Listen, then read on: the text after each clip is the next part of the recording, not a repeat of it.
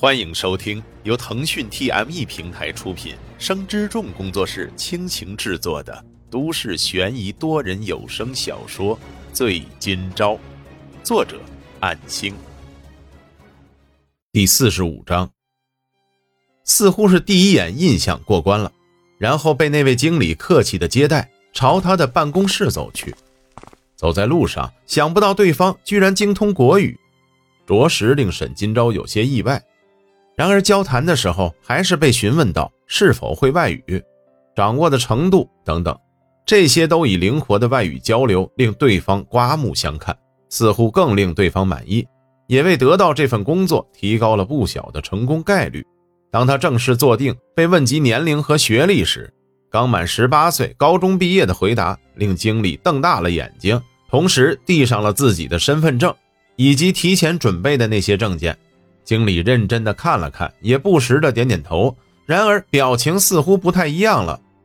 沈金钊先生，你确实很优秀，但是很抱歉，因为公司有严格规定，即使是服务员，也至少需要大专以上的学历。我个人对你非常满意，但是由于我们的总经理还没有到这边，我无法擅自做出破格决定。经理说完之后，起身。半抬着手示意，虽然不知道具体原因，沈金钊也已经习惯了被拒绝，从容的起身与对方握手。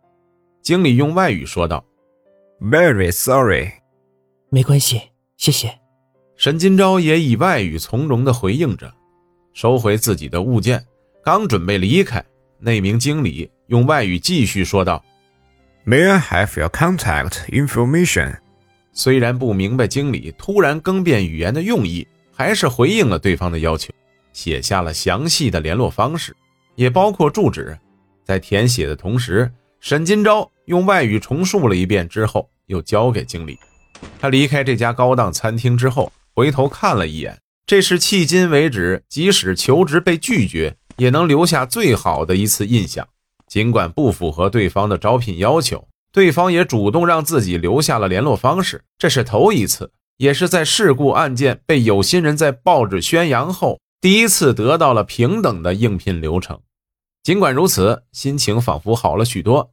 沈金钊趁着这个机会，也没有白费自己的装扮，陆续在附近的一些场合求职，结果被人围观和好奇询问案子的情况多过正常的交流，最后也是不了了之了。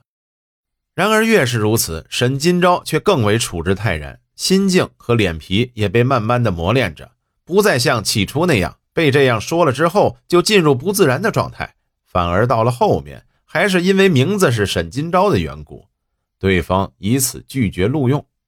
看来不只是零工，正常的工作都比较难的。起码在现在这种情势下，要在室内找一份稳定的工作。都不容易，难道真的要到专门的机构寻求工作安排吗？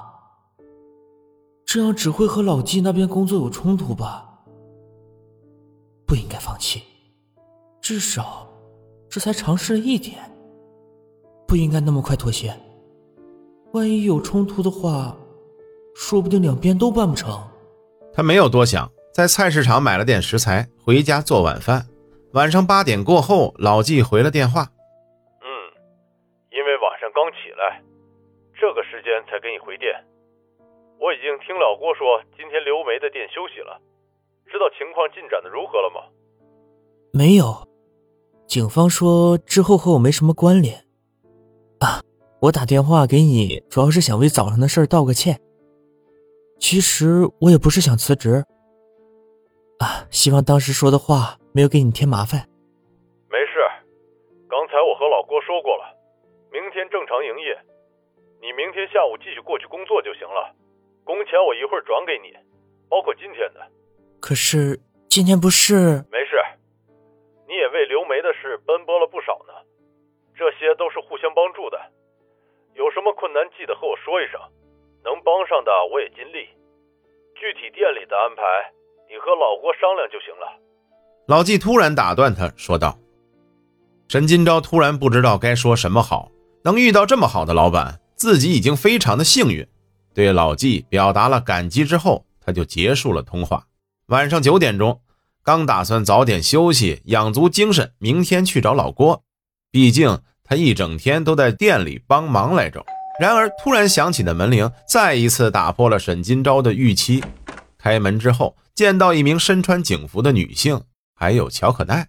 刚开门之后，下一刻，乔可奈就突然拦腰的抱上来：“小赵哥哥，对不起，早上我不该溜走的。”没事儿，小奈没事就好。沈金钊说完，抬头看向警员，说道：“这是怎么回事？”这时，女警身后那位须发斑白的中年人上前答话：“方便进去再谈吗？”“啊，抱歉，请进。”由于什么都没准备，匆匆的烧水，从厨房出来后说道：“不好意思啊，因为平时很少有客人串门，什么都没有准备。”乔可奈已经老实的坐在须发斑白的中年人身边，而那个中年人说道：“没关系。”经过一番介绍，中年人并没有自报姓名，而是以老刘自居，是刘梅的远亲。然而某些缘故，目前已经是还在世的和刘梅辈分较近的亲戚了。趁着有警员在场，我就长话短说了吧。我希望你近期能替代小乔的监护人。目前我能确保小乔的生活所需金额，至于照顾孩子的酬劳方面，无法对你许诺太多了。是否答应？可以看看你的意思。语出惊人，沈金钊怎么也想不到，这大晚上的突然会有这样的事态转变。意思我明白，可为什么偏偏选择我呢？你们难道不打算带小奈回家吗？那刘姐回来之后，她沈金钊似乎意识到什么，并且乔可奈还在场，就没有继续往下说。